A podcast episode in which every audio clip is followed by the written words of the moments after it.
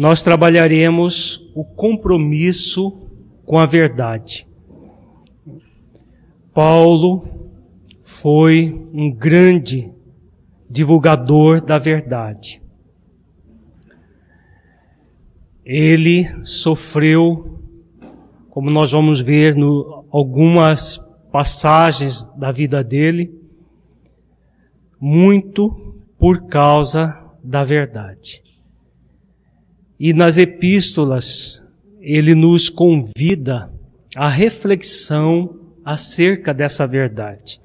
Nós vamos começar as nossas reflexões trabalhando a necessidade de se buscar a verdade.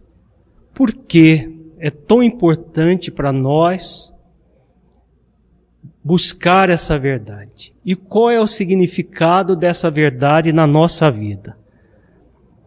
Começando com a Epístola aos Efésios, no capítulo 4, versículo 15. Paulo diz assim: Mas, seguindo a verdade em amor, cresçamos em tudo naquele que é a cabeça, Cristo. Esse versículo é muito significativo. Nós vamos extrair, fazer a exegese dele, dele, refletindo sobre a verdade na nossa vida. Primeiro ele diz: seguindo a verdade em amor. Que verdade é essa? Vamos refletir juntos. Que verdade é essa que ele nos convida a seguir? O nosso eu interior? Não. Não é essa verdade apenas que ele está se referindo.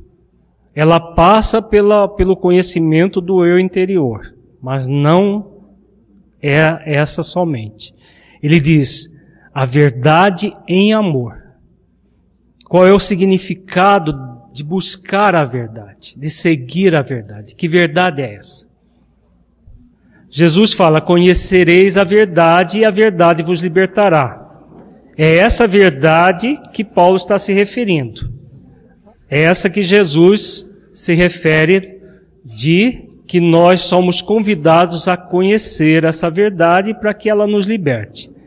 E aí ele vem dizendo, seguindo a verdade em amor. É exatamente o que a Ivete colocou. A própria verdade que o Cristo foi instrumento para trazer à humanidade. Não apenas o Cristo.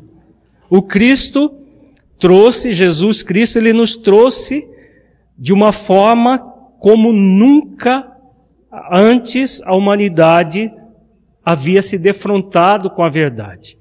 É, nós já, tive, já tínhamos Moisés, por exemplo, no Ocidente, que trouxe a primeira revelação, trouxe uma parte da verdade. No Oriente, nós já tínhamos tido vários discípulos de Jesus que reencarnaram no Oriente para trazer uma parte da verdade, como Confúcio, Lao Tse, Buda, que antecederam Jesus. Nós tivemos, por exemplo, na Grécia, dois grandes filósofos que são considerados precursores do próprio cristianismo, que são Sócrates e Platão, que também foram discípulos de Jesus que reencarnaram para trazer a verdade. Agora, como Jesus, nunca tivemos e nem teremos, por quê? Na Terra, Jesus é o governador espiritual do sistema solar. Então não existe nenhum espírito mais puro, mais perfeito, mais sábio do que Jesus.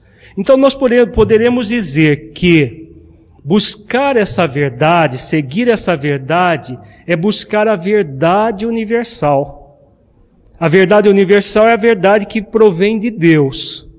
O Evangelho de Jesus é a perfeita síntese dessa verdade. É claro que o evangelho, ele ao longo do tempo, ele sofreu algumas adulterações, sofreu algumas é, interpolações, Mas a essência de Joana de Ângeles, que a essência do Evangelho, da verdade, permanece no Evangelho. Essa essência que provém exatamente do Cristo, que trouxe a verdade universal de uma forma sintética e nos legou. Então, essa é a verdade que nós somos convidados a seguir, a verdade em amor, que o Cristo é, o, é a cabeça dessa verdade. Agora, para que que nós somos convidados a buscar essa verdade, que Jesus é o grande mentor dessa verdade. Para que ela nos serve? Para o nosso crescimento, para evoluirmos. Aí entra aquilo que o Neuber falou inicialmente. A verdade, existe uma outra verdade a ser buscada. Qual é? Hã? O conhecimento de si mesmo. Que Sócrates, como precursor de Jesus, já havia nos trazido e que Santo Agostinho relembra na questão 919 e 19a do Livro dos Espíritos. A verdade interior, fruto do autoconhecimento, para quê?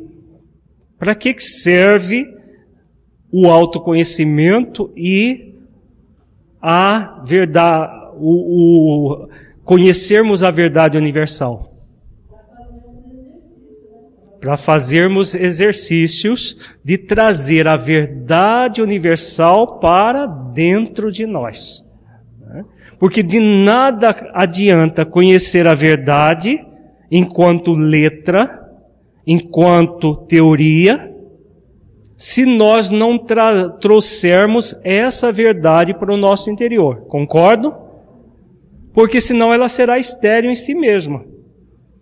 Se nós conhecermos teoricamente uma série de leis que mostram a verdade universal, mas não seguirmos nenhuma dessa verdade, ela será inútil em si mesma.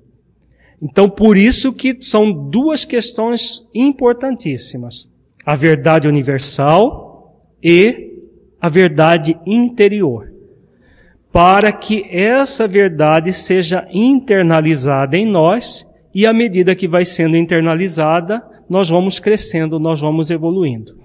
Então Jesus é o grande mentor, como é, Paulo diz aqui, é o cabeça, é o mentor trouxe essa verdade, é o grande mestre, né, que trouxe essa verdade e de forma sintética nos legou no Evangelho. E aí ele continua, né? De quem todo o corpo, bem ajustado e consolidado, pelo auxílio de toda a junta, segundo a justa cooperação de cada parte, efetua o seu próprio aumento para a edificação de si mesmo em amor. E aí, o que dá para entender deste versículo aqui? Então, Jesus é o cabeça, né? Ele fala que Jesus é a cabeça dessa verdade. E aí ele vem falando sobre o restante do corpo. Ele vem, fazendo comparação da verdade como um corpo. Né? Ele está usando uma metáfora aqui, muito clara. Né? Jesus é a cabeça. E o restante do corpo vai ser consolidado pelo auxílio de toda a junta. Que junta é essa? No corpo são as articulações, né? As articulações. Agora, as articulações ele está usando como uma metáfora. Que metáfora é essa? A união das virtudes em nós, como a Tatiane bem lembrou, e a nossa união uns com os outros. Por quê? O que nós estamos fazendo aqui em grupo? Nós não estamos refletindo juntos sobre a verdade? Às vezes um percebe uma nuance que o outro não percebeu. Às vezes o outro percebe uma nuance que aquele primeiro não, não havia percebido. E nós vamos juntando tudo, a interpretação. Nós fazemos, por exemplo, estudo sistematizado para quê? Em grupo. Para que nós somemos a compreensão da verdade. Porque nenhum de nós aqui na terra, temos a compreensão total da verdade. Jesus é o cabeça e tem essa compreensão total. Como espírito crístico, ele é o que mais compreende de todos aqueles que já passaram pela face da terra. Muito mais do que Buda, muito mais do que Krishna, Lao Tse, Sócrates, Platão. Talvez juntando todos esses não dão a compreensão de Jesus. Né? Agora, quando nós nos unimos para refletirmos, para estudarmos essa verdade. O que acontece? Acontece isso aqui, segundo a justa cooperação de cada parte. A colocação do Lacordé é bem pertinente. Então, por exemplo, uma pessoa vê a casa de um ângulo, fala que a casa é amarela. Outra vê de um outro ângulo, fala que a casa é cor-de-rosa. Quem está mais próximo da casa vai falar que a casa é amarela e cor-de-rosa. Então, é exatamente esse movimento que vai acontecendo em conjunto. Nós juntos, buscando a verdade universal, vamos ampliando a nossa capacidade de percepção. Então, quanto mais nós nos unimos na busca dessa verdade, maior será a compreensão. O que um já avançou auxilia aquele que avançou menos. E assim nós vamos ele diz aqui, efetua, efetua o seu próprio aumento para a edificação de si mesmo em amor. Então, juntos em grupo, nós vamos individualmente ampliando a nossa edificação amorosa e nos libertando pela verdade, realizando aquilo que Jesus recomenda: conhecereis a verdade e a verdade vos libertará. Nós podemos nos isolar e buscar a verdade sozinhos? Podemos. Agora, é conveniente no nível evolutivo que nós estamos? Não. Porque nós vamos ficar resumidos, restritos. Isso é válido individualmente e é válido para o movimento espírita como um todo também. Tem muito centro espírita que fala, não, eu não preciso, nós não precisamos participar, por exemplo, do movimento federativo. Quando tem cursos, eh, seminários, eventos, que, como um congresso, por exemplo, são poucos os centros que participam. Principalmente aqui, por exemplo, da nossa região, da Grande Cuiabá, são poucos aqueles que participam. A maior parte são, são do, os, os, do interior participam muito mais do que os da, da própria capital. Por quê? Porque existe esse, essa tendência ao isolacionismo. A pessoa, a, as pessoas dirigentes e os trabalhadores daquele centro acreditam que eles já detêm a verdade, são autossuficientes, e aí não participam porque acreditam que não, não precisam. Né? Para quê? Né? Para que participar? Não precisa.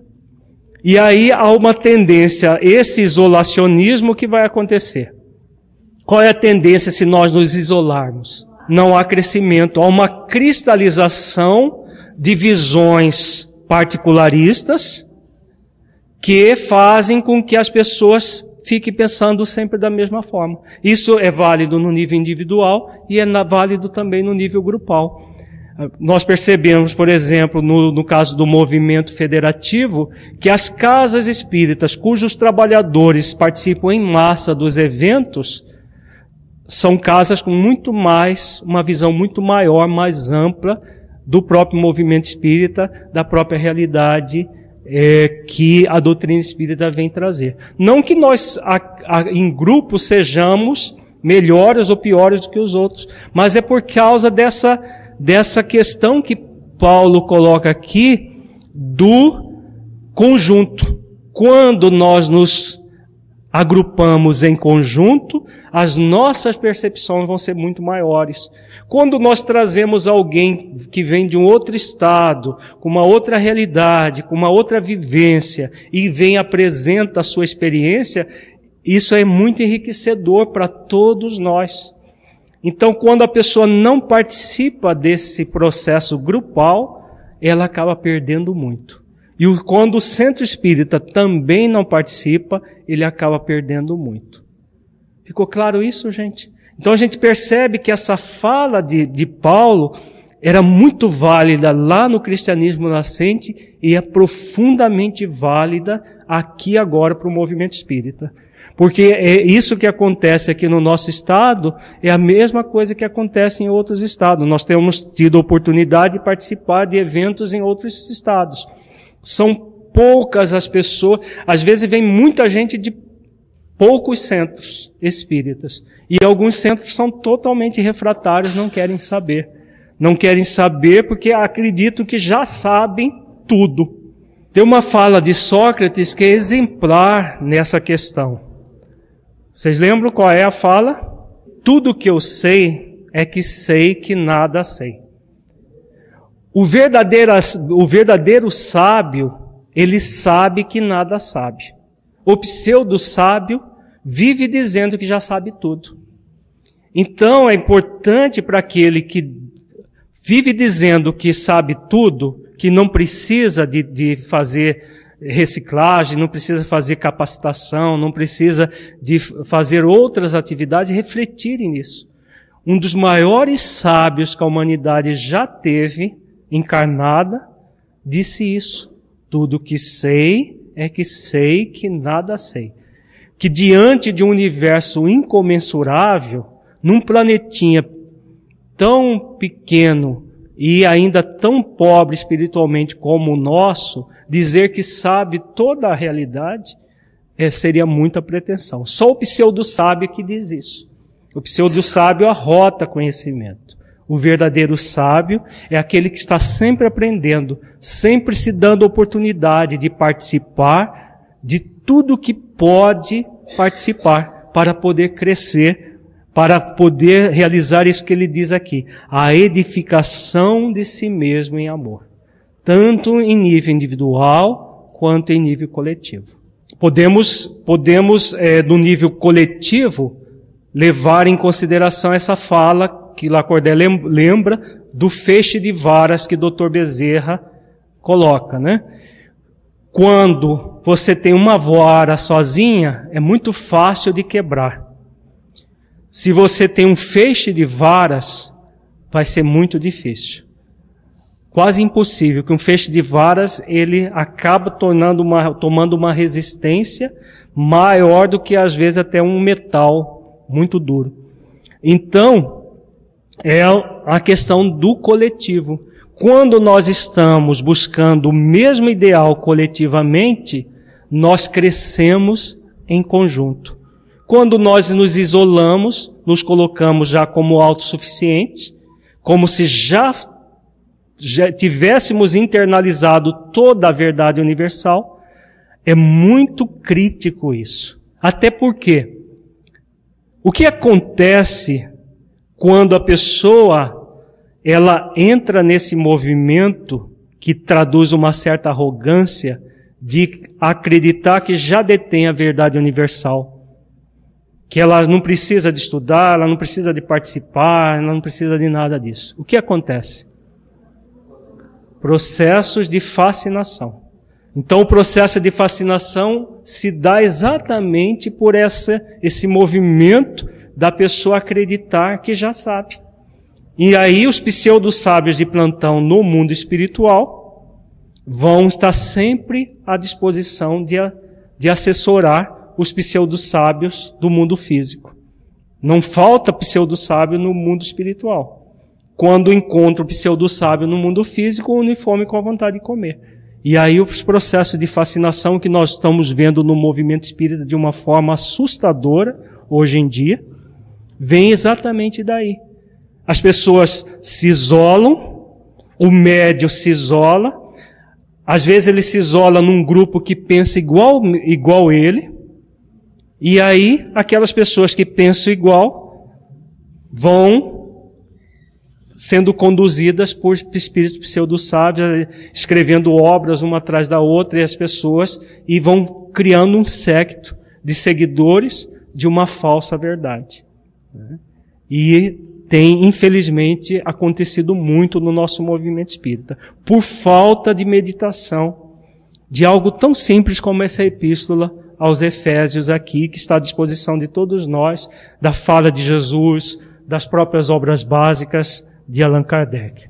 É, o Romildo está lembrando aqui da questão de que muita gente, muitos falam isso, né?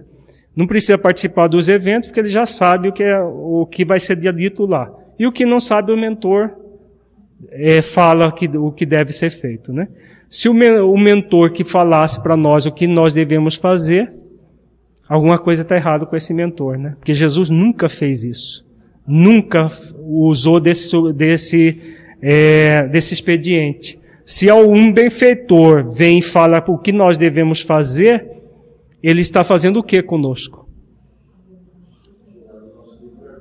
Nos tratando como débeis mentais, incapazes de tomar decisões por nós mesmos. Um benfeitor de verdade faria isso?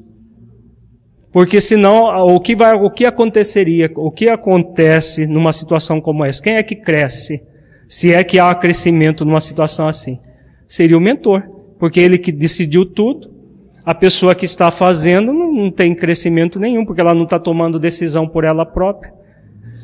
Lacordé faz uma questão importantíssima. Além do conhecimento, a questão do relacionamento é a, a outra, outro fator importantíssimo, sim, sem sombra de dúvida. É exatamente isso que ele fala aqui. De quem todo o corpo bem ajustado e consolidado pelo auxílio de toda a junta. Então nós somos órgãos do corpo que vão ser juntados pelas juntas, pelas articulações, no caso. Né? Ajustado e consolidado. Então, quando nós estamos em grupo, quanto esse grupo ajustado e consolidado, nós sentimos pelo nosso quarto congresso. Né? Quem participou sentiu quanta energia, porque é aquela somatória de energia que uma pessoa só não tem como, como fazer. Agora, mil e quatrocentas e poucas pessoas juntas com o mesmo ideal, essa energia tem um poder fantástico como nós sentimos no nosso último congresso, né? no, no, mais recente, né? porque já, já já tem outro. Nenhum de nós somos iguais uns aos outros. Então, quando o Dr. Bezerra fala da é, desigualdade de pensamento e de entendimento, mas unidade de conjunto, porque todos nós estamos caminhando no mesmo ideal. Cada um pensa de forma desigual, diferente, né? O entendimento não é igual e um auxilia o outro. Aquilo que nós estávamos falando agora há pouco. Aqueles que, aquele que já tem um conhecimento maior, que já conseguiu estudar um pouco mais e adentrar um pouco mais na verdade, auxilia aquele que tem menos e todos vão se somando e crescendo em conjunto. Porque se nós competirmos uns com os outros, o que vai acontecer? Tem como haver união. Nós vamos ver uma passagem na epístola de Tito, ele Paulo aborda essa questão da das pessoas competirem em, é, como se fossem detentoras da verdade. Se alguém competir para como se ele fosse o, o detentor da verdade e os outros não, alguma coisa já está errada. Porque, primeiro, a verdade não precisa de defesa, nem de ninguém que se arvore em defensores ou de propagadores da verdade. Se a pessoa se colocou como defensor ou propagador da verdade, ele já saiu é, do âmbito da verdade de fato. No versículo 17 ele diz: Isto, portanto, digo e no Senhor testifico que não mais andeis como também andam os gentios, na vaidade dos seus próprios pensamentos. O que ele está querendo dizer aqui? O, o, Paulo, ele é considerado o apóstolo dos gentios, né? Por que, que ele está falando aqui dos gentios de uma forma tão pejorativa? Se ele é que era o grande defensor dos gentios. Os gentios, para quem não, não, não está apropriado do termo, significa todos os não-judeus. Judeus, como aquele povo muito exclusivista, Todos os que não eram judeus eram de segunda categoria, né? É, eram os párias da época, né? E isto, portanto, digo e no Senhor testifico que não mais andeis como também andam os gentios, na vaidade dos seus próprios pensamentos. E essa epístola é aos Efésios. Éfeso não era na Judéia. Então ele não estava sendo dirigida a judeu. Ele estava se dirigindo aos gentios. E por que, que ele está falando, entre aspas, tão mal dos gentios aqui? Exatamente. Ouviram o que o Jorge falou? Então é, é, é gentio não enquanto povo não judeu, gentio enquanto aquele que ainda não conheceu a verdade cristã, aquele que era o chamado pagão, idólatra, que ainda não percebeu a verdade. Então, o gentio nesse. Existiam gentios dentro do, jude, do, do, do dentro desse conceito aqui de Paulo. A maioria eram gentios. A maioria estavam muito distante da verdade. Por isso, aquela, no, no, nas epístolas todas, Paulo fala da circuncisão, da circuncisão física e da circuncisão moral né? Porque ele colocava com muitos os hebreus que batiam no peito como puros simplesmente porque eram circuncidados, mas que não buscavam a, o crescimento interior. Então aqui ele vem na vaidade dos seus próprios pensamentos. Que significado tem isso? Vaidade dos seus próprios pensamentos. A pessoa que acredita que já tem a verdade, e aí, pronto, ele está com a xícara cheia. Existe uma passagem de um grande mestre oriental que é muito interessante, tem tudo a ver com esse momento aqui, com essa, esse versículo aqui de Paulo. Certa vez esse grande mestre recebe na sua, na sua casa uma pessoa que gostaria de ser seu discípulo. E o mestre, ou esse mestre oriental o recebe e esse candidato começa a falar de tudo aquilo que ele já sabia. E falou, e falou, e falou, e falou. Duas horas depois, o mestre já não aguentava ouvir o candidato a discípulo. E aí pediu licença para ele para fazer um, uma pausa, para tomar um chá. Você aceita tomar um chá comigo? Claro, mestre. Seria uma honra tomar esse chá com o senhor. Aí o mestre foi lá na cozinha, colocou a chavena para ferver, e assim que o chá ficou pronto, ele trouxe com duas xícaras e colocou uma mesa como esta aqui. As duas xícaras como a regra de etiqueta manda servir primeiro a visita. Colocou a xícara diante do discípulo e começou a colocar o chá. Foi colocando o chá, a xícara encheu, o chá começou a derramar para o pires, o pires encheu, a, o chá começou a derramar pela, pela mesa. A hora que começou a cair pela beira da mesa, o discípulo quase gritando: O senhor não está vendo que o chá está caindo já da mesa, mestre? Aí o mestre, silenciosamente, colocou a chavena na mesa e disse para os discípulos: Sim, eu percebi. Eu percebi que o chá já estava entornando na beira da mesa. Mas eu fiz isso para lhe oferecer a primeira lição. Aí ele pegou novamente a, a, a chavena e colocou uma gota. Está vendo?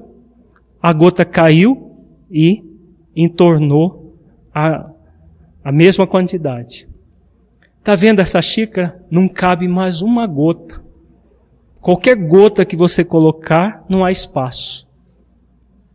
Dessa forma que você está. Você quer ser meu discípulo para conhecer a verdade. e há duas horas você não fala, sem, não para de falar, está falando sem parar há duas horas de tudo aquilo que você já conhece. A sua xícara está cheia.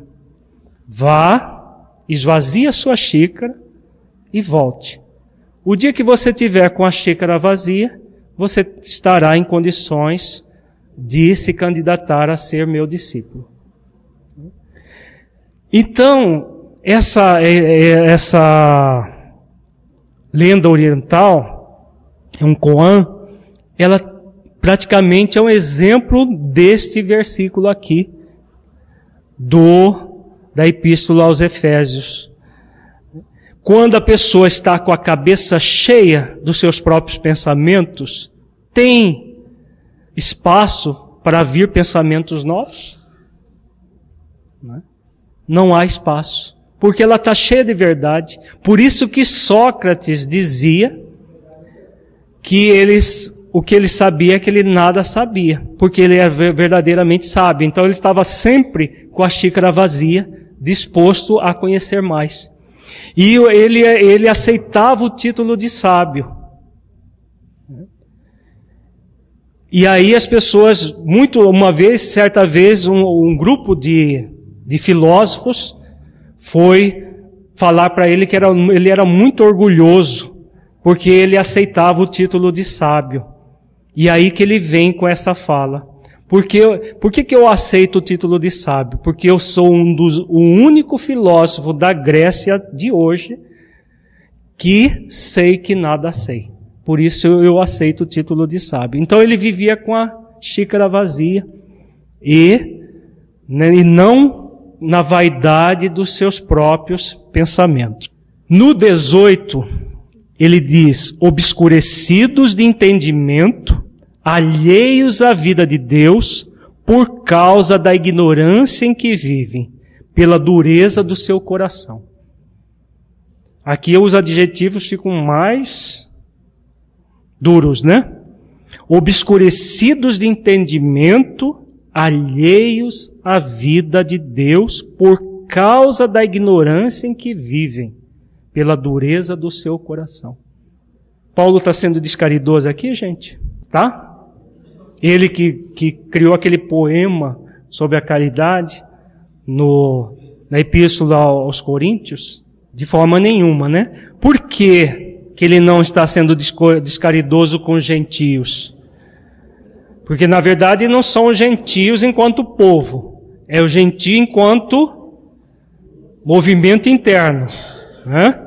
Então o movimento interno dessa, da pessoa que pensa que tudo sabe, é exatamente isso. Estão alheios à vida de Deus por causa da ignorância em que vive. Então são aquele que acredita que já sabe tudo é o mais ignorante de todos os ignorantes. Porque tem duro coração, estão fechados, hermeticamente fechados a qualquer conhecimento que vem de fora. E aí, claro, é a soberba, a extrema vaidade que leva a criatura a uma situação como essa.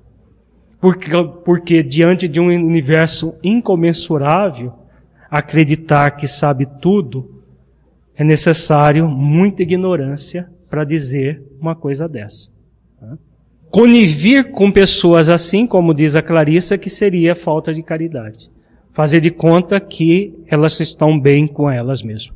No, no versículo 19 ele diz: Os quais, tendo se tornado insensíveis, se entregaram à dissolução para, com avidez, cometerem toda sorte de impureza. Então, quando a pessoa entra nesse movimento de ignorância, o resultado é a dissolução dos costumes em que a pessoa mergulha na própria impureza. Que impureza é essa? Que está onde? Dentro dela própria. Os vícios externos são apenas consequências dos internos. Quando a pessoa entra nesse processo de acreditar que já conhece tudo, né, dentro desse processo de ignorância profunda da verdade, é um passo para mergulhar nisso. Por isso que os processos obsessivos, como nós lembrávamos agora há pouco, está intimamente ligado a isso. Quanto mais a pessoa acredita que conhece, que sabe, que faz e acontece, mais candidata a processos obsessivos ela será. E aí ele vem, mas não foi assim que aprendestes a Cristo. O que Jesus nos ensinou?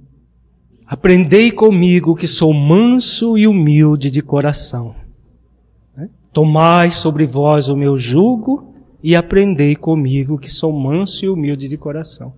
Então, quanto mais a pessoa rota conhecimento, mais rebeldia e orgulho.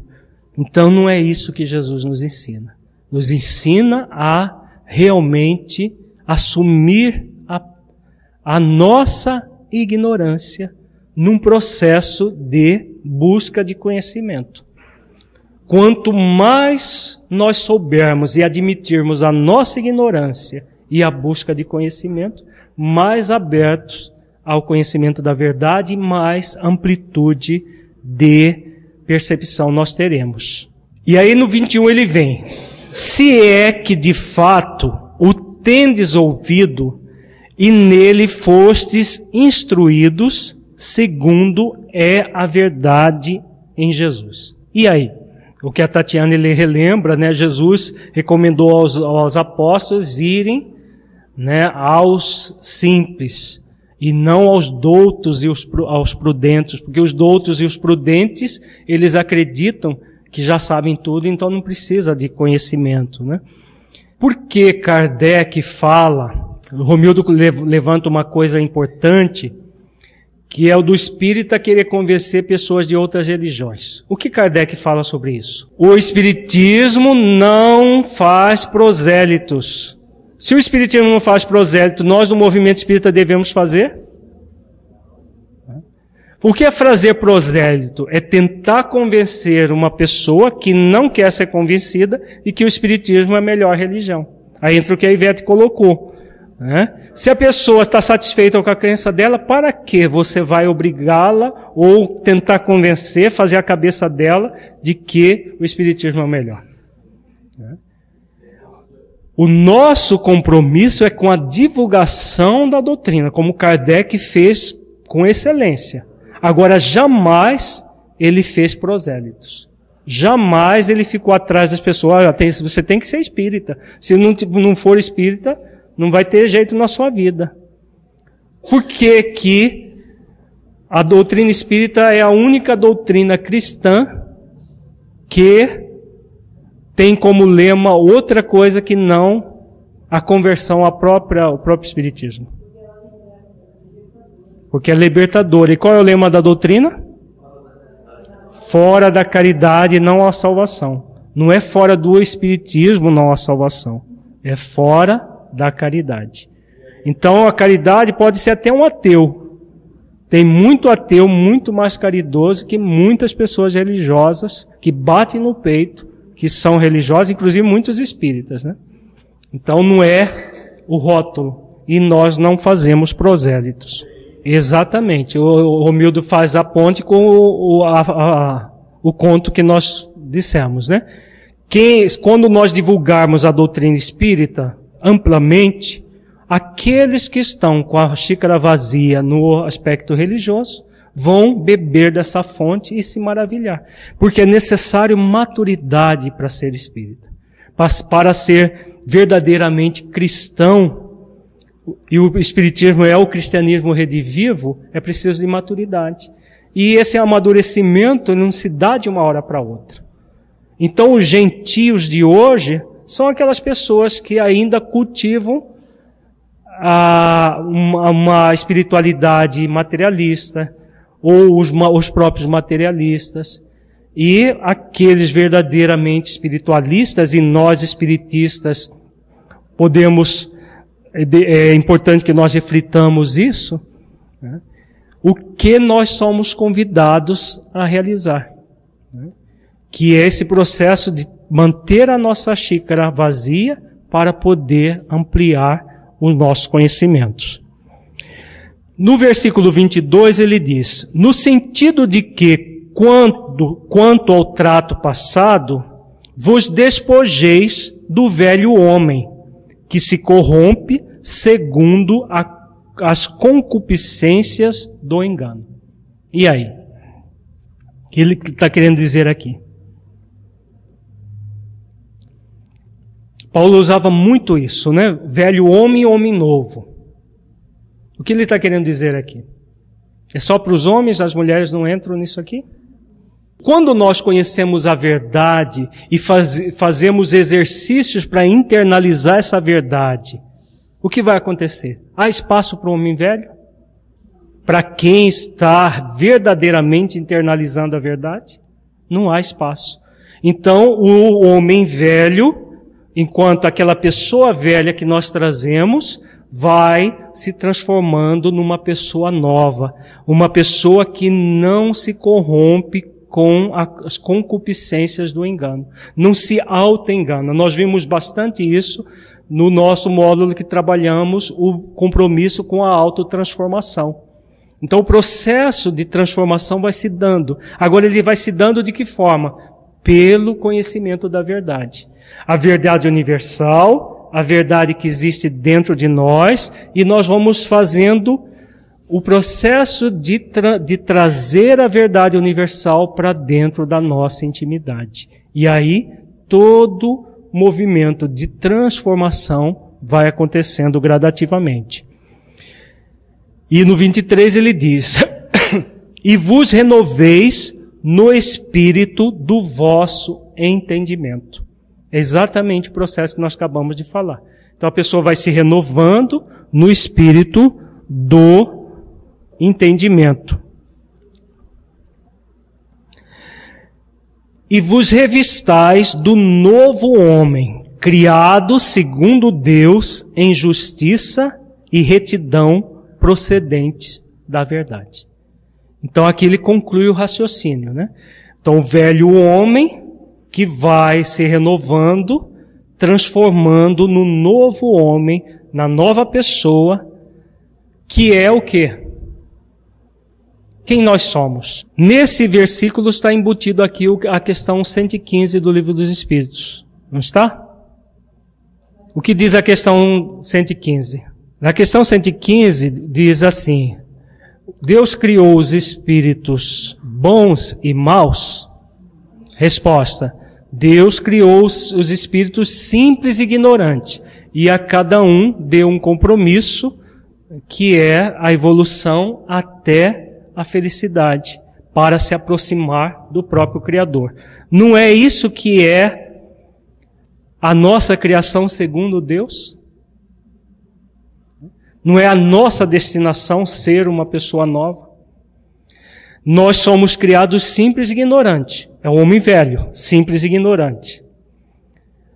Para dar origem ao homem sábio e plenamente feliz, que é o homem novo.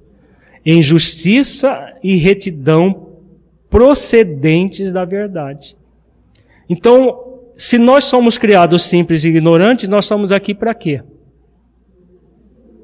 Para aprender, para deixar de ser ignorante. E o que, faz com que nós deixemos a ignorância? Exatamente o conhecimento da verdade. Tanto da verdade universal, quanto do autoconhecimento da verdade interior que nós trazemos. No 25 ele diz: Por isso, deixando a mentira, fale cada um a verdade com o seu próximo, porque somos membros uns dos outros. E aí? Aqui ele já vem fazendo uma aplicação prática do processo novo, do homem novo.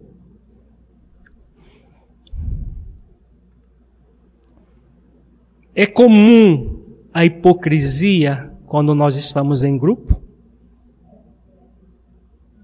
É quase que a praxe ainda na nossa sociedade doentia. A fala de Jesus ao fariseu, né, é sepulcro, caiados por fora e cheio de podridão por dentro, ainda se aplica à nossa realidade hoje em dia.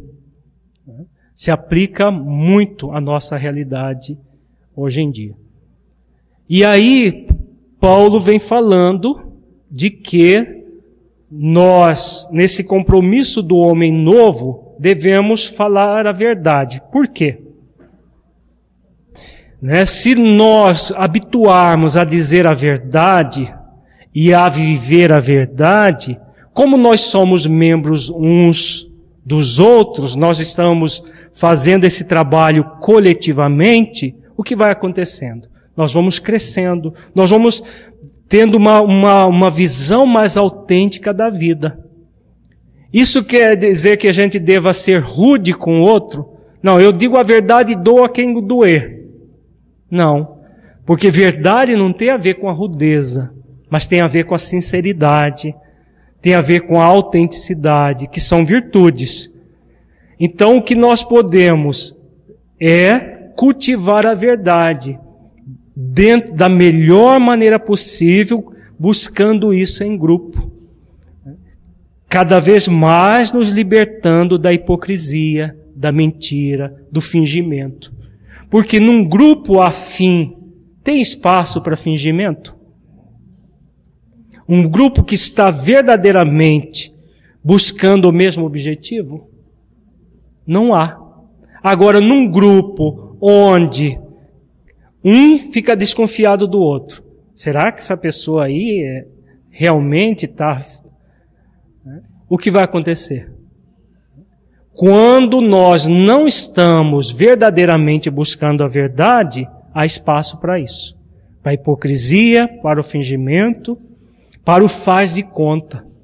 É aquele engano que nós vimos lá no versículo anterior, que nós trabalhamos agora há pouco, é o auto-engano. Se eu venho para uma atividade espírita, acreditando que se eu vier, os benfeitores vão me proteger, e lá, e eu estou num processo de auto-engano ou, ou acreditar que eu vou me equilibrar com o trabalho por obrigação, fazendo coisa porque senão eu não vou ter a salvação e, e coisas parecidas, o que vai acontecer? Nós estamos, uma pessoa assim está buscando a verdade? De verdade? Não. Ela está no movimento do auto-engano. E no movimento do auto-engano, não há espaço para a verdade. Por isso que ainda existe muita hipocrisia, muito fingimento, muito faz de conta.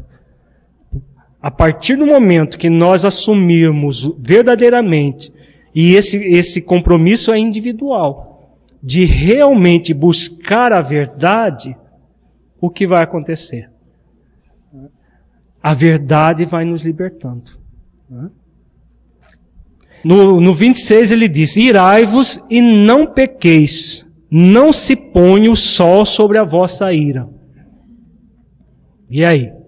Paulo aqui ele faz, inclusive ele faz uma, uma recomendação que é profundamente psicológica.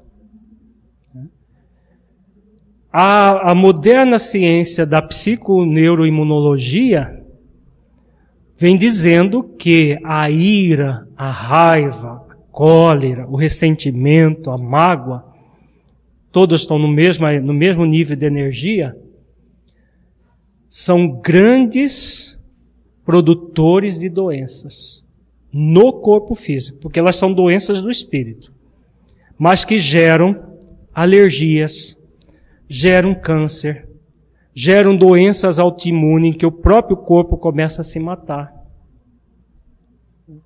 Então, essa fala de, de Paulo, ele não, com certeza não, nem sonhava em que um dia ia se desenvolver a psiconeuroimunologia para explicar cientificamente que a ira, quando nós vamos dormir com a ira, principalmente dormir com a ira, Há cerca de 15 dias atrás, um, um colega nosso, dentista, nos numa, numa consulta ele estava dizendo da quantidade de pessoas com problemas de dente, de tanto apertar os dentes durante o sono do corpo. Dorme e não trava o maxilar e aperta a ponta, arranja os dentes, né? É o chamado bruxismo. E às vezes tem gente que chega a ficar na raiz dos dentes. Tem pessoas que os dentistas recomendam uma placa de para colocar entre os dentes e tem pessoas que apertam tanto a placa que chega a rachar a placa. Isso tudo é o que? Ira que nós levamos para o sono do corpo. O corpo grita. Dormimos com o inimigo dentro de nós mesmos, né? E o corpo grita e a pessoa vai levando isso, vai empurrando com a barriga. Então essa, essa orientação de Paulo é muito atual e muito necessária. Refletirmos isso. Não se põe o sol sobre a vossa ira. Quer dizer, busquemos, façamos exercício de transmutação da ira. O ideal é nem entrar nela. Né? Se entrarmos, fazermos exercícios de transmutação para que não aconteça algo pior, como dizia Jesus. Buscar transformar. Porque no nível evolutivo que nós estamos, é, é possível não nos irarmos? Ainda não. Tá? No nível evolutivo que nós, não, não é lá os Efésios, não quase dois mil anos depois que ele fala isso, nós ainda estamos no mesmo patamar, o mesmo. Ainda para nós não é possível não nos irarmos, nos encolerizarmos, sentirmos raiva. Não é possível. Agora, é possível já para nós, e naquela época já era possível, ele coloca aqui, porque ele fazia. Paulo nunca dava uma orientação que ele não usava consigo mesmo. Era o Paulo é aquela pessoa que não dava conselhos ou orientações gratuitas. Se ele falava, porque ele já vivia isso é, intensamente. Então, e deixar de irar nós não podemos. Ele próprio, no próprio Paulo Estevam, tem várias passagens que ele ficava todo inflamado. Ele caía em si, percebia dificuldade e transmutava. Muitas e muitas vezes ele fez isso. Por isso que ele recomenda aqui. Para nós ainda não é possível nos irar, não nos irar. Agora já é possível fazer esforço de transformação da cólera que existe dentro de nós. 4:27 Nem deis lugar ao diabo. E aí, o que, que ele está falando? Do diabo lá de capeta, de chifre e rabo? Que diabo é esse? é um símbolo do mal, o mal que existe em nós. Esse mal atrai outros que vibram de, na mesma energia? Com certeza. Então serve para o diabo interno e, entre aspas, o diabo externo, que é o, os obsessores. O dia, diabo, na verdade, era sinônimo de espírito na época. É tanto o diabo como o demônio, daimon. E, no caso, esse diabo é mais o espírito mal. Então, o mal que existe em nós atrai espíritos que vão coadjuvar o nosso mal. Quando nós estamos irados, o que acontece? Nós encharcamos o nosso corpo de combustível. No mundo espiritual tem gente com cheio de caixa de fósforo na mão? Não falta, né? O que não falta é espírito com caixas e caixas de fósforo na mão. Irou, encharcou o corpo de álcool, ele risca o, o, o fósforo, o palito de fósforo, joga em cima de nós. Aí pega aquele fogaréu, né? É o diabo. Agora, quem é o responsável pelo fogo? Cada um tem a sua cota, mas quem é o mais responsável? Se nós encharcarmos o nosso corpo de água, pode jogar uma caixa de fósforo acesa dentro, em cima de nós, encharcado de água, não vai acontecer nada. Agora, se tiver com um, litro de álcool, vai acontecer um fogaréu. Então, quem é o mais responsável é quem coloca o combustível. Quem riscou o fósforo é apenas corresponsável, mas não é o principal. Continuemos aqui. No 28 ele já ele fala de uma forma mais explícita. Aquele que furtava, não furte mais. Antes, trabalhe, fazendo com as próprias mãos o que é bom, para que tenha com que acudir ao necessitado. Agora, esse furto aqui, gente, é só o furto de coisa dos outros? Podemos levar, aprofundar um pouco mais a palavra furto e ampliar um pouco mais o raciocínio? Ou não? Quantos de nós furtamos tempo de nós mesmos? Orcutando, por exemplo entrando nos Twitter da vida, nos Orkuts e ficando lá olhando o perfil de pessoas inutilmente. Nós não estamos furtando tempo útil de nós mesmos para o tempo que poderia ser usado no, no, no autoconhecimento, no conhecimento da verdade. Nós furtamos uma série de coisas de nós mesmos. Nós furtamos tempo do, do por exemplo, aquelas pessoas que são, por exemplo, é, funcionários, que não trabalham por si mesmo. Quem, quem trabalha por si mesmo trabalha a hora que quer. Agora, quem é funcionário que furta todo dia 15 minutos do, do patrão, seja o patrão o governo, seja o patrão, o patrão mesmo, é, pessoa, pessoa jurídica privada. A pessoa está furtando o patrão mesmo? Está? Na verdade, dentro de uma visão da verdade, ela está furtando de si mesma. Ela acredita que ela está ludibriando, né? E funcionário público, principalmente, é craque de fazer isso, né? Algo, é, nem todos. Muitos funcionários públicos fazem isso. Eu acredito que chega a meia hora, ou a sair mais cedo, coloca o, o, o paletó lá na cadeira e faz de conta que está andando pela repartição. Isso tem de monte. Né? Podemos fazer isso? Podemos, mas não nos convém, como o próprio Paulo ensina. ensina. No 29, não saia da vossa boca nenhuma palavra torpe e sim unicamente a que for boa para edificação, conforme a necessidade, e assim transmita graça aos que ouvem. E aí? Ficou mais difícil? É mais fácil essa aqui do que a anterior? O mais difícil. Bem mais difícil, né?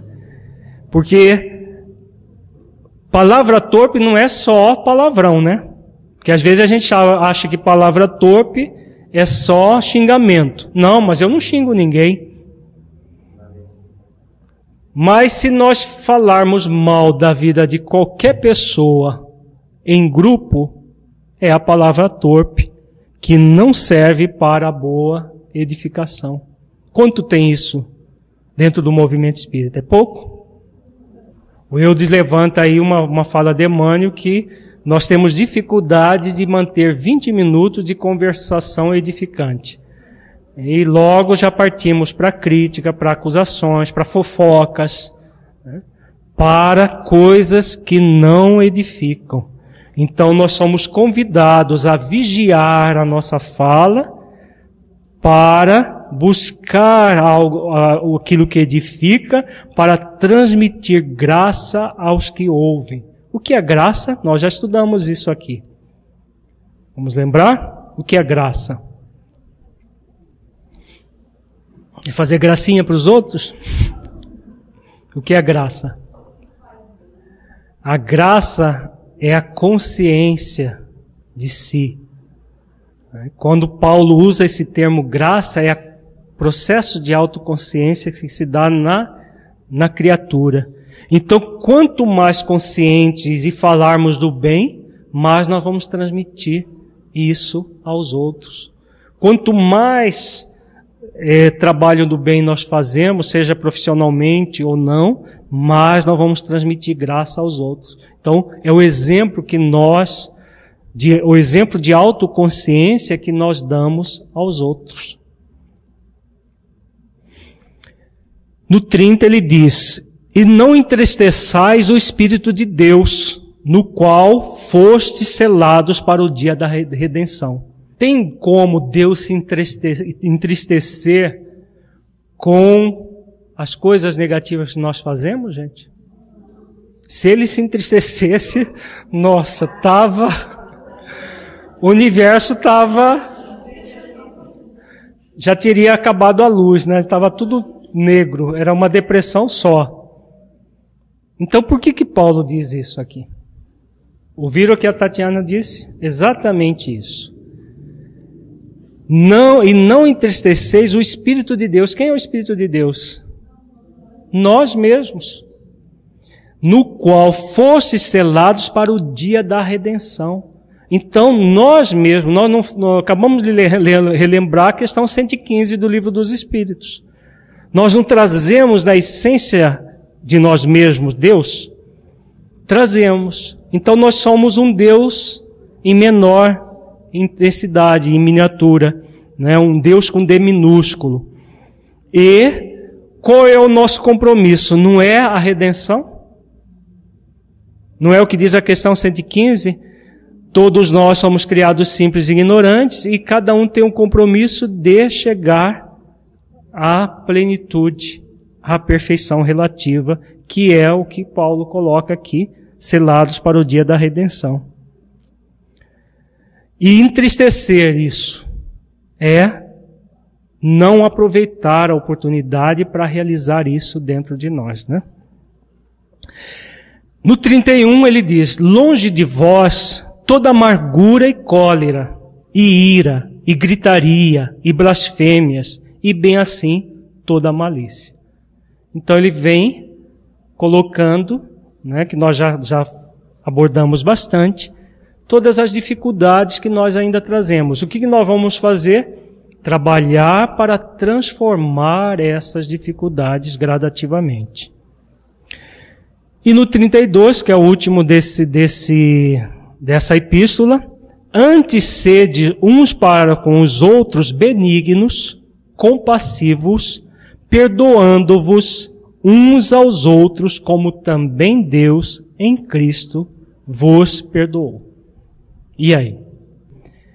Trazer a benignidade, a compassividade, o perdão uns aos outros, tudo isso vai nos pacificando, nos acerenando o espírito e serenos, não há espaço para gritaria, para ira, para cólera, para nada disso. Hum? Vejamos agora a afirmação e vivência da verdade. Aqui nós vamos entrar em questões muito importantes que diz muito respeito ao movimento espírita de hoje.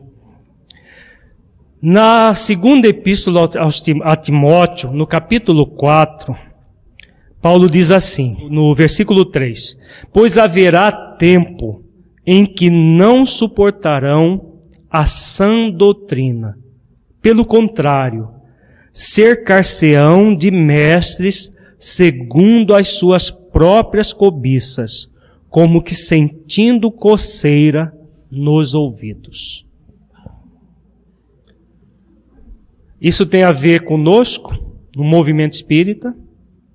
O movimento espírita, muito, muito, uma parte do movimento espírita hoje não suporta a sã doutrina.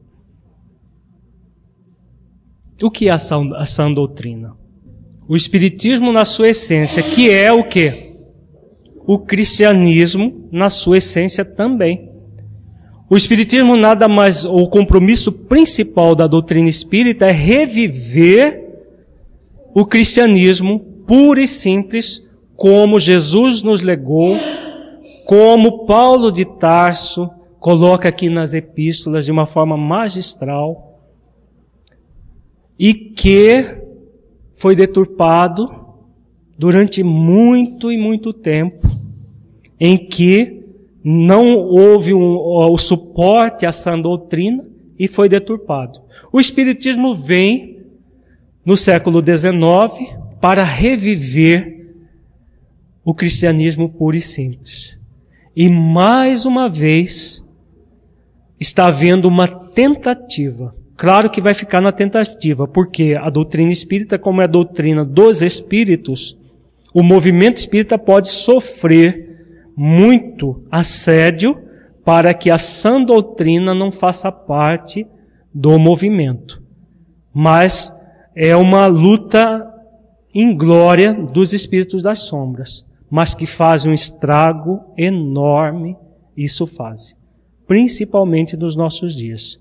Inclusive nesse último livro, o mais recente livro do Filomeno de Miranda, transtornos psiquiátricos e obsessivos, cita exatamente esse versículo do Evangelho, do, do da epístola de Paulo a, a, a Timóteo, que fala de, de um centro que tinha o hábito de fazer chamada curas, que de curas não tinha nada, e que na verdade era uma simonia disfarçada para, entre aspas, manter atividades assistenciais.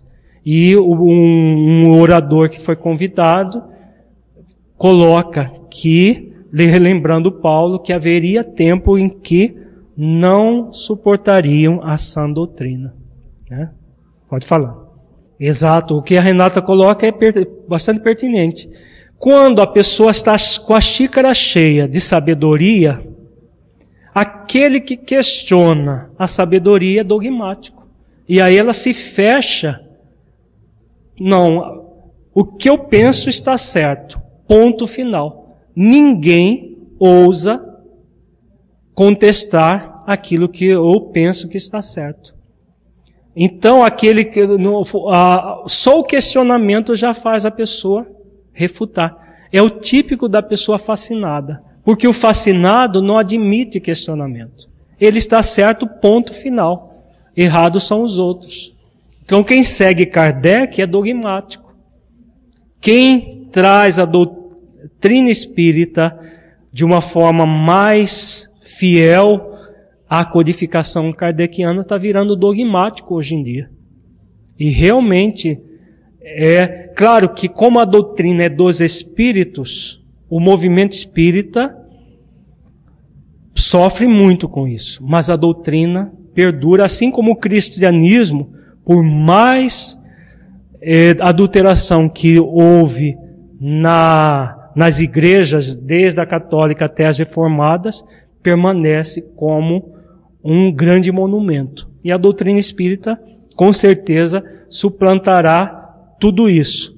Agora, o estrago que o movimento espírita eh, sofre por causa disso aqui cercar-se-ão de mestres segundo as suas próprias cobiças, como que sentindo coceira nos ouvidos.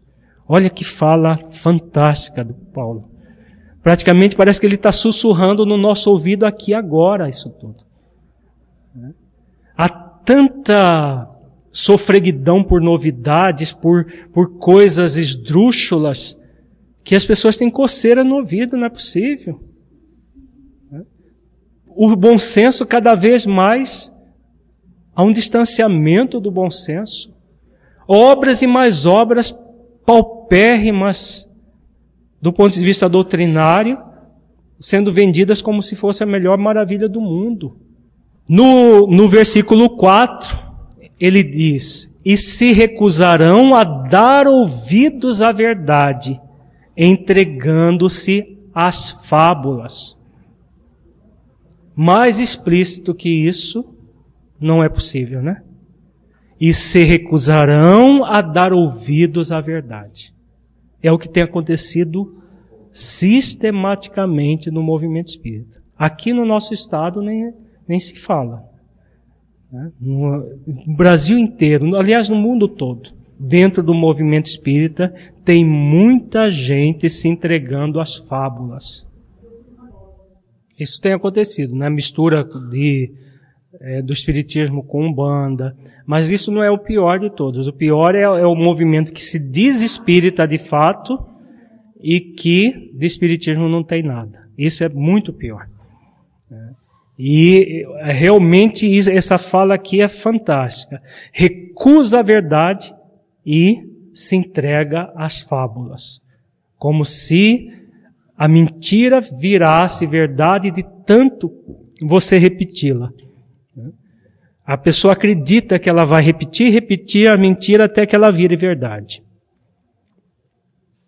E aí no, no, no versículo 5 ele dá uma orientação a Timóteo fantástica que serve para todos nós nos dias de hoje. Tu, porém, se sóbrio em todas as coisas, suporta as aflições, faz o trabalho de um evangelista, cumpre cabalmente o teu ministério. O que significa isso, gente? Diante de um movimento deturpado, o que nos cabe? Preocupar com as deturpações? Nos perturbar com as deturpações? Não. Fazer o trabalho de um evangelista cumprindo cabalmente o nosso ministério, a nossa parte. Porque a verdade não precisa ser defendida. Os pseudos propagadores da verdade que defende, defende, fala mal dos outros e ficam é, até escrevendo artigos em revistas, jornais. Agora, o verdadeiro evangelista, ele cumpre o seu ministério dando o melhor que ele pode. Porque a verdade é de Deus. Deus não precisa de defesa. E se uma verdade precisasse de defesa, ela já não seria verdade. Então a doutrina espírita não precisa de que ninguém defenda. Cabe àqueles que já percebem a verdade dentro do movimento espírita cumprir bem o ministério, dando o melhor que pode para o movimento espírita fiel a Kardec, fiel à base da doutrina que é Allan Kardec. Nos chame de dogmáticos, de o que for, não importa. O que importa é a fidelidade a Kardec, porque isso é doutrina espírita. Tudo mais é um arremedo, é auto-engano. E somos convidados a refletir a parte que nos cabe nesse processo. Perguntas, comentários? Vejamos agora na epístola de Tito, praticamente quase que, se nós vamos juntando, né, parece que um complementa o outro é, e parece que Paulo está dizendo a Tito aquilo que ele começou a dizer a Timóteo. Vejamos aqui. No capítulo 1, versículo 15. Todas as coisas são puras para os puros. Todavia, para os impuros e descrentes, nada é puro, porque tanto a mente como a consciência deles estão corrompidas. Então, aqueles que não aceitam a sã doutrina, o que vai acontecer com eles? Elas se decepcionam, às vezes deixam o movimento. E que mais? O que está acontecendo na consciência dessas criaturas? É. Como há uma corrupção da própria consciência, e elas se entregam às fábulas, como ele diz a Timóteo, o que vai acontecer? Elas vão ver as coisas impuras como puras e as verdadeiramente puras como impuras. Há uma inversão de valores. Então, o que nós estamos vendo no movimento espírita hoje em dia é uma inversão de valores muito grande. Kardec está ultrapassado é, não, a ciência evoluiu e são pessoas que não sabem nem o que estão dizendo, porque a ciência vem confirmando tudo o que Allan Kardec colocava. Tudo que ele colocou na, nas obras básicas, na revista espírita, estão sendo confirmados. Porque quando Kardec diz isso, que se a ciência dissesse qualquer coisa que o Espiritismo não tinha dito, porque ele sabia que o Espiritismo estava com a verdade e que a ciência no futuro comprovaria. Agora, tem pessoas que pegam falas de pseudocientistas e aí trazem aquilo como se fosse a ciência comprovou aqui aquilo que Kardec disse o contrário. Na verdade, não tem nada a ver com uma coisa com a outra. São as fábulas que as pessoas alimentam, acreditam que aquelas fábulas são reais, e aí aquilo que, que é a pureza passa a ser impuro. E vão atrás de coisas esdrúxulas, absurdas, que chocam o bom senso, choca a razão se a pessoa refletir bem. Por quê? Por que, que é aceito como verdade? Porque a consciência está corrompida. E aí, uma coisa esdrúxula é vista como verdade. E a verdade é vista como mentira. Então, a, ela, ela corrompe a consciência e, e é, para ela aquilo que, que é o errado passa a ser certo. E todos os demais estão errados. Não é a essência da, da, da fascinação?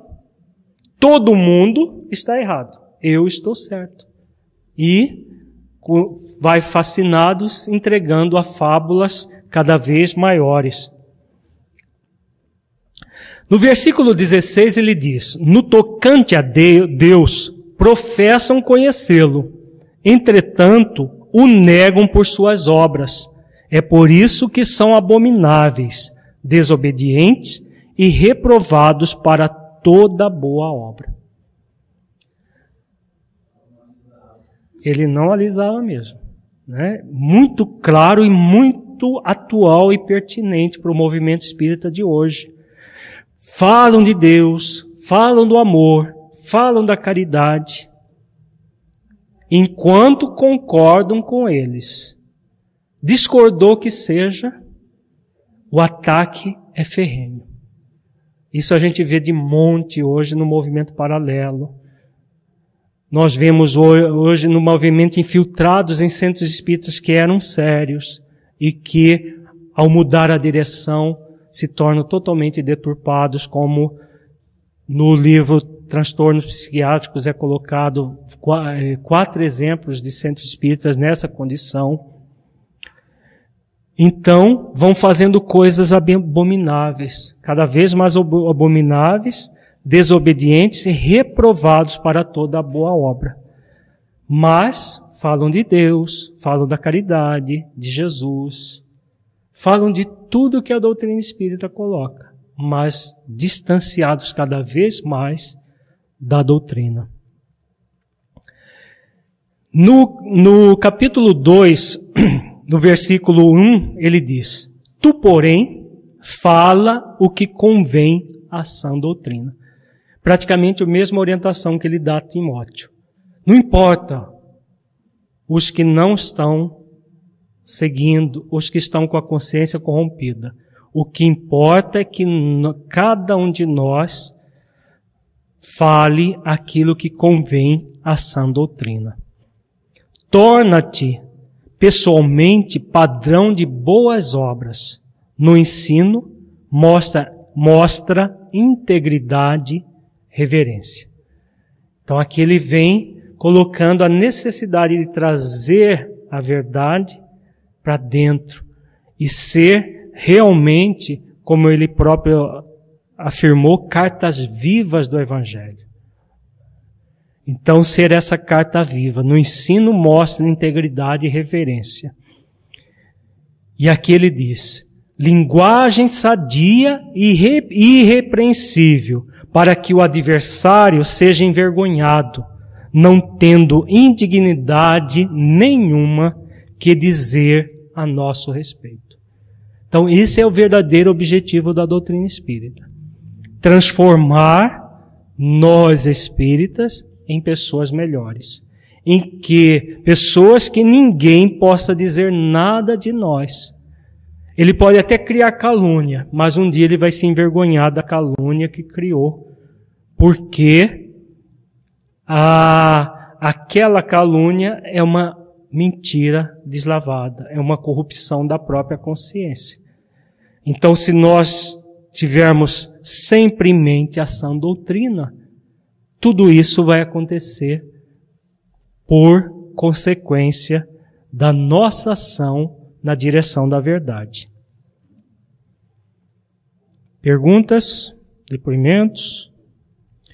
E no capítulo 3, no versículo 9, ele diz: Evita discussões insensatas, genealogias, contendas e debates sobre a lei, porque não têm utilidade e são fúteis. Falar aquilo que convém à sã doutrina. Falar é expor, é você esclarecer, orientar, né? Agora, discussões insensatas, é a discussão sobre a verdade. Aqui ele está falando da lei mosaica, mas serve também para todo o postulado da doutrina. Não tem gente hoje em dia que se especializa em atacar aqueles que pensam de forma diferente? Estão o tempo todo atacando os outros, falando mal dos outros. Uma coisa é fazer aquilo que nós estamos fazendo aqui, refletirmos que no movimento espírita tem determinadas dificuldades. Nós não colocamos nome de ninguém, nós não atacamos ninguém, só estamos colocando uma realidade do movimento espírita. Agora, quando você fica em debates, em contendas, fulano diz isso, eu digo, é, eu digo outra coisa, e fico em contendas um com o outro, tudo isso é inútil e fútil, não leva a lugar algum. No livro Transtornos, transtorno não, Tormentos da Obsessão, tem um, um caso de uma pessoa que viveu no movimento espírita que viveu dessa forma. Nas discussões e, e, e debates sobre a doutrina. Ele se colocava como defensor das obras básicas de Kardec. É o Leôncio, que está no livro é, Tormentos da Obsessão, que era espírita, tinha um, uma, um conhecimento profundo a ponto de ser escritor de livros espíritas. Muitos dos livros deles estão aí na, nas livrarias até hoje. E, mesmo assim, ele se tornou um Dom Quixote. Ele mesmo coloca que ele se tornou um Dom Quixote lutando contra moinhos de vento, porque estava, estava sempre querendo defender aquilo que não precisava de defesa. Só que para defender Allan Kardec, ele atacava os outros. Então, quando nós chamamos a atenção de tudo isso, é importante o movimento espírita está voltado para Kardec? Sim. Mas trabalhando, vivenciando, estudando, não atacando quem está contra Kardec. Simplesmente não participamos. Eu, desse evento, por exemplo, nesse evento que nós citamos, vamos participar. Porque não se está se cogitando de doutrina espírita que é, tem a base em Kardec. Agora, não vamos lá para debater, discutir com aqueles, aqueles que não pensam como nós. Vamos fazer a nossa parte dando o melhor. Porque fazendo aquilo que convém à sã doutrina, toda a parte que não é boa, Deus vai se encarregar. Não é isso que Jesus disse? Arrancada será toda a árvore que meu pai não plantou. Então nós não precisamos preocupar quem é dono da doutrina espírita? Quem é? Deus. E Jesus é o grande mestre que é instrumento de Deus para, de, para realmente levar a doutrina. Então a doutrina não precisa de nós entrarmos em contendas, em debates para defendê-la. O que nós, necessita de nós divulgarmos amplamente a sã doutrina. Então, é, esses textos aqui de Paulo estão extremamente atuais para o movimento espírita de hoje. Então, para concluir o nossa, nós só vamos ver alguns testemunhos de Paulo para vivenciar a verdade, que está no livro Paulo Estevão, porque Paulo, aquilo que nós dissemos agora há pouco, Paulo não falava para os outros. Ele vivia e por viver ele exemplificava e falava aos outros através das epístolas. Mas não era uma fala vazia, era uma fala vivenciada com muito suor e muitas lágrimas. Vamos ver aqui alguns textos do Paulo Estevão que falam por si mesmo, não precisamos nem comentar. No, na página 449, Emmanuel diz: Paulo mantinha-se forte e superior nas mínimas refregas. Sobrevinham de sabores, angústias na praça pública, acusações injustas, calúnias cruéis. Poderosas ameaças caíam às vezes inesperadamente sobre o desinteresse divino de suas obras. Mas o valoroso discípulo do Senhor prosseguia sempre, sereno e firme através das tormentas, vivendo estritamente do seu trabalho e compelindo os amigos a fazerem o mesmo. Era indispensável que Jesus triunfasse nos corações. Esse é o seu programa primordial. Desatendia quaisquer, a qualquer capricho, sobrepunha essa realidade a quaisquer conveniências, e a missão continuava entre dores e obstáculos formidandos, mas segura e vitoriosa em sua, em sua divina finalidade. Então, o exemplo falando alto aqui. Né? Na página, nas páginas 472 e 473, Emmanuel diz: Em toda parte, lutas sem tréguas, alegrias e dores, angústias e amarguras do, do mundo que não chegavam a lhe arrefecer as esperanças nas promessas de Jesus. De um lado eram os israelitas rigorosos, inimigos ferrenhos e declarados do Salvador. Do outro, os cristãos indecisos, vacilando entre as conveniências pessoais e as falsas interpretações.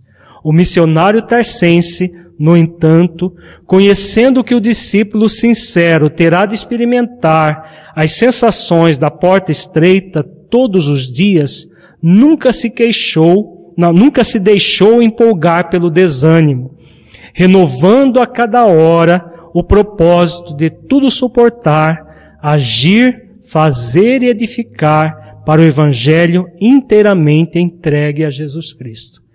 Então, o amor que esse homem tinha pela verdade era fantástico, né? Então, ao mesmo tempo, havia israelitas rigorosos tentando afastar os cristãos de Jesus. Cristãos vacilantes ainda interpretando de forma falsa. E ele pregando a verdade com exemplo o tempo inteiro. Vencidas as lutas indefesas, deliberou a regressar a Éfeso, interessado na feitura do evangelho decalcado nas recordações de Maria. Esse evangelho que ele não chegou a realizar e pediu que Lucas o fizesse e fez de uma forma magistral. Não mais encontrou Áquila e Prisca retornados a Corinto em companhia de um tal Apolo, que se notabilizara por sua cultura entre os recém-convertidos. Embora pretendesse apenas manter algumas conversações mais longas com a filha inesquecível de Nazaré, foi compelido a enfrentar a luta séria com os cooperadores de João. Aqui, quando ele chega em Éfeso e encontra a cidade empolvorosa do ponto de vista da igreja cristã. A sinagoga conseguira grande ascendente político sobre a igreja da cidade, que ameaçava assosobrar o ex-rabino percebeu o perigo e aceitou a luta sem reservas. Durante três meses discutiu na sinagoga em todas as reuniões. A cidade que se mantinha em dúvidas atrozes parecia alcançar uma compreensão mais elevada e mais rica de luzes. Multiplicando as curas maravilhosas, Paulo, um dia, tendo imposto as mãos sobre alguns doentes, foi rodeado por claridade indefinível do mundo espiritual. As vozes santificadas que se manifestavam em Jerusalém e Antioquia falaram na praça pública. Então estava um reboliço até que acontece esse fenômeno de efeitos físicos.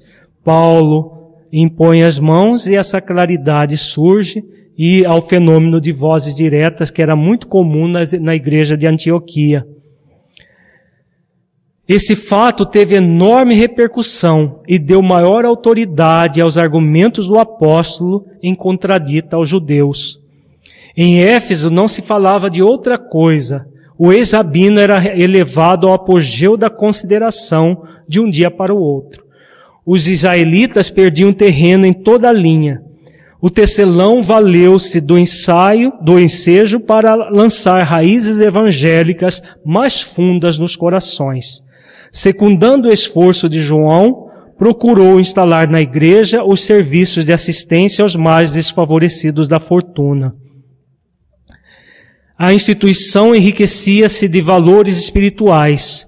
Compreendendo a importância da organização de Éfeso para toda a Ásia, Paulo de Tarso deliberou prolongar ali a sua permanência.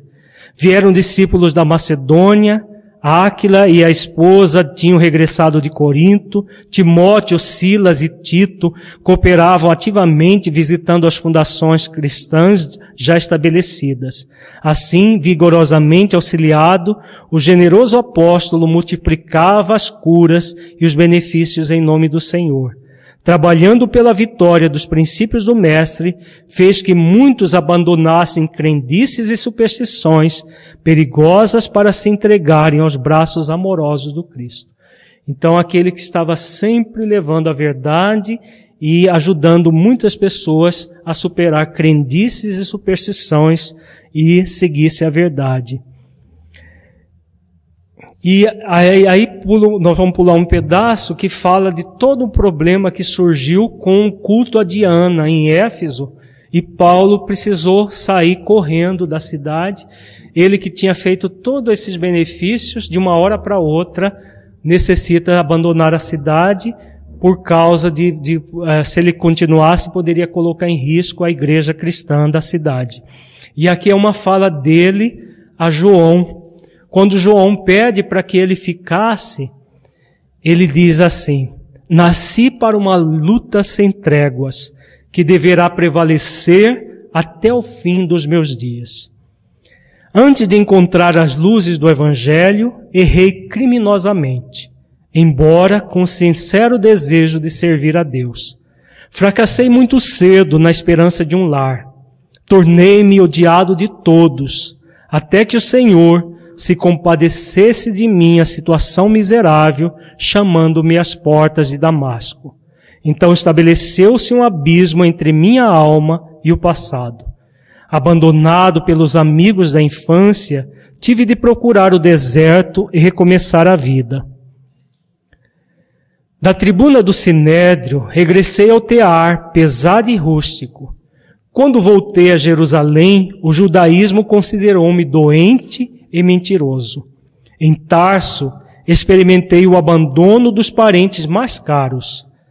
Em seguida, recomecei em Antioquia, a tarefa que me conduz, conduzia ao serviço de Deus. Desde então, trabalhei sem descanso, porque muitos séculos de serviço não dariam para pagar quanto devo ao cristianismo. E saí às pregações. Peregrinei por diversas cidades Visitei centenas de aldeias, mas em nenhum lugar me retirei sem luta áspera. Sempre saí pela porta do cárcere, pelo apedrejamento, pelo golpe dos açoites. Nas viagens por mar, já experimentei o naufrágio mais de uma vez. Nem mesmo no bojo estreito de uma embarcação tenho podido evitar a luta. Mas Jesus me tem ensinado a sabedoria da paz interior em perfeita comunhão de seu amor. É. Então o exemplo dele fala alto realmente, né? É alguém que não falava da boca para fora. Ele vivia e quando falava ele tinha autoridade para falar. Porque, apesar de todo esse passado delituoso que ele relembra aqui nessa fala com João, ele havia uma sinceridade de propósitos. E quando ele conhece Jesus, jamais ele foi a mesma pessoa.